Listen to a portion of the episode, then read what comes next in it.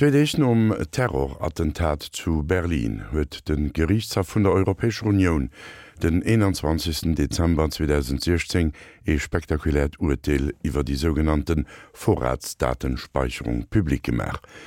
De Johann Scho erklärt, wéi de Gerichtshaft Sicherheitsbedürfnisse vum Staat gegen diewer de legitime Rechter vun den Bierger op Datenschutz ofweit, aéien insgesamt Grundrecht op de Schutz vu persönlichen Daten interpretiert. Der Gerichtshof der Europäischen Union nimmt in den letzten Jahren immer mehr seine Rolle als Verfassungsgericht der Union wahr. Dies gilt insbesondere im Bereich des Datenschutzes, eine Rechtsmaterie, die aufgrund der schnellen technischen Entwicklung und der zahlreichen sozialen Netzwerke immer neue juristische Fragen aufwirft. Bereits in früheren Sendungen habe ich einige Grundsatzurteile zum Datenschutz angesprochen. In einem Urteil vom Mai 2014 ging es um die Frage, ob der einzelne Bürger das Recht hat, seine persönlichen Daten aus den Internetseiten von Suchmaschinen löschen zu lassen. Es ging dabei konkret um den Fall eines Spaniers, der 2010 gegen eine Tageszeitung und gegen Google klagte, weil auf der Suchmaschine immer noch ein Zeitungsartikel erschien, in dem über die Zwangsversteigerung seines Hauses wegen nicht bezahlter Sozialabgaben berichtet wurde. Er verlangte von Google die Löschung dieser Daten, da die Pfändung seit Jahren erledigt sei. Der Gerichtshof urteilte, dass die Betreiber von Suchmaschinen dafür zu sorgen haben, dass ihre Tätigkeiten den Anforderungen des europäischen Datenschutzes entsprechen und unter Umständen persönliche Daten zu entfernen sind. Allerdings ist bei der Prüfung eines Löschungsantrages jeweils das Interesse der Öffentlichkeit zu berücksichtigen und gegen das Recht auf Schutz der Persönlichkeit abzuwägen.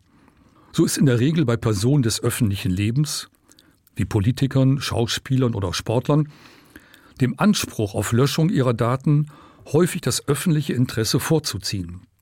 Anders ist es aber im Fall des Spaniers zu sehen. Eine 14 Jahre zurückliegende Zwangsvollstreckung verliert im Laufe der Zeit an Erheblichkeit und hat gegen dem Schutzinteresse des einfachen Bürgers zurückzutreten. Mit dieser Rechtsprechung wird das Recht auf Vergessen festgelegt, das Recht, die Löschung persönlicher Daten beantragen zu können. Ein anderes Urteil vom Oktober 2015 behandelte die Frage, ob personenbezogene Daten europäischer Bürger, die den Vereinigten Staaten übermittelt werden, ausreichend geschützt sind. Die EU-Richtlinie über den Datenschutz erlaubt die Übermittlung von Daten in ein Drittland nur dann, wenn dieses Land ein angemessenes Schutzniveau gewährleistet. Diese Frage wurde von einem jungen österreichischen Juristen aufgeworfen. Herr Schrems benutzte seit 2008 Facebook. Die Daten der in der EU wohnenden Facebook-Benutzer wurden von der irischen Tochtergesellschaft von Facebook ganz oder teilweise an Server in die USA übermittelt und dort verarbeitet.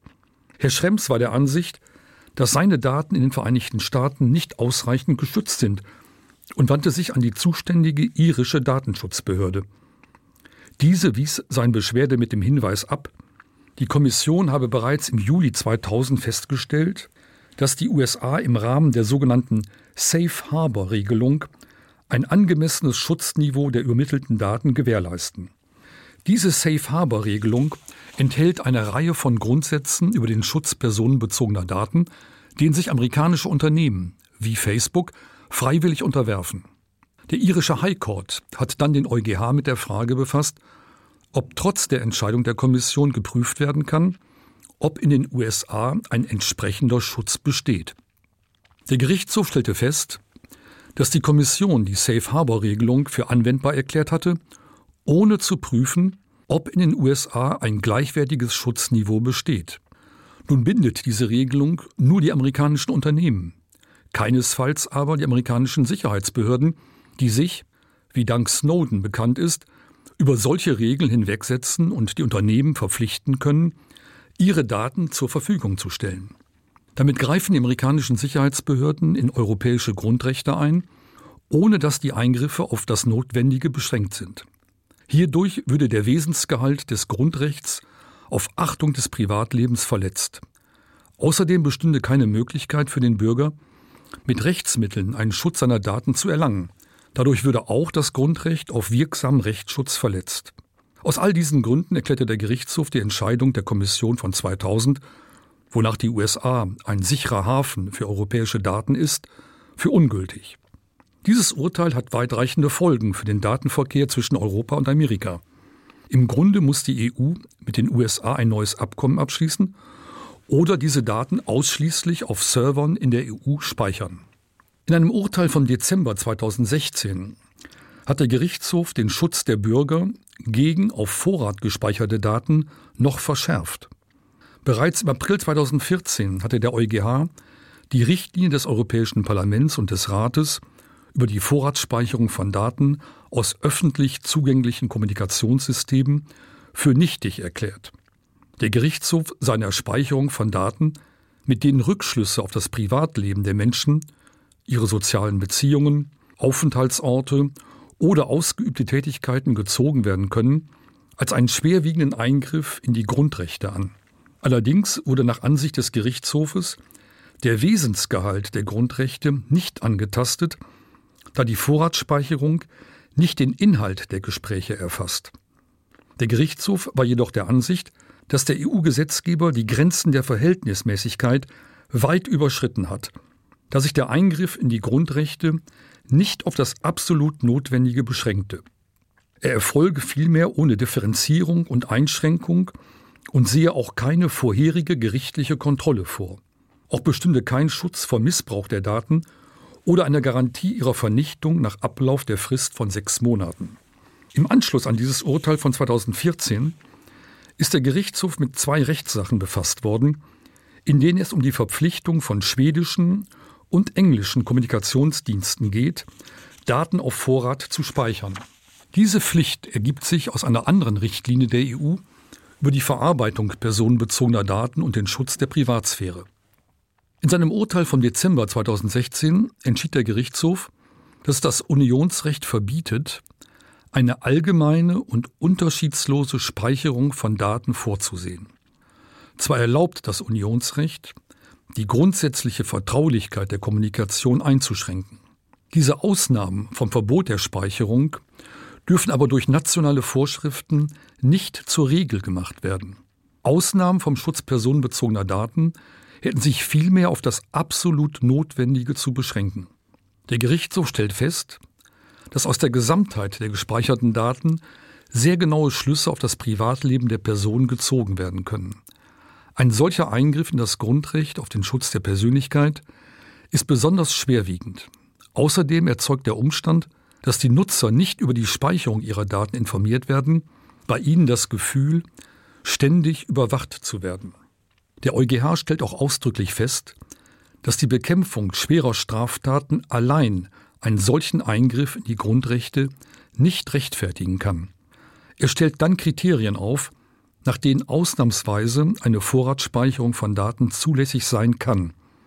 So müssen die nationalen Regeln bei der Bekämpfung schwerer Straftaten genau festlegen, dass nur Daten von Personen gespeichert werden, die im Verdacht stehen, eine solche schwere Straftat zu planen, zu begehen oder begangen zu haben. Auch muss angegeben werden, welche Daten aus welchen Kommunikationsdiensten gespeichert werden. Ebenso ist die Dauer der Speicherung auf das absolut Notwendige zu beschränken. Hinsichtlich des Verfahrens muss festgelegt werden, wer bei der Bekämpfung von Straftaten Zugang zu den Speicherdaten hat. Grundsätzlich, außer in Eilfällen, ist der Zugang nur nach vorheriger Kontrolle durch ein Gericht oder eine unabhängige Stelle zu gewähren. Um der Gefahr eines unberechtigten Zugangs zu begegnen, müssen diese sensiblen Daten im Gebiet der Union gespeichert werden. Dieses Kriterium richtet sich, wie schon in dem Facebook-Urteil von 2015, gegen den unkontrollierten Zugang zu Daten in den USA. Das Urteil vom Dezember 2016 ist ein klares Bekenntnis gegen den Orwellschen Satz vom Big Brother is watching you. Der große Bruder, sprich der Staat, die Europäische Union, darf aber nicht alles sehen. Er muss die Privatsphäre seiner Bürger achten, darf den Inhalt der Kommunikation nicht einsehen, darf Daten nur auf Vorrat speichern, wenn sie im Zusammenhang mit einer Bedrohung der öffentlichen Sicherheit stehen und sich auf einem Personenkreis erstrecken, der in schwere Straftaten verwickelt sein könnte.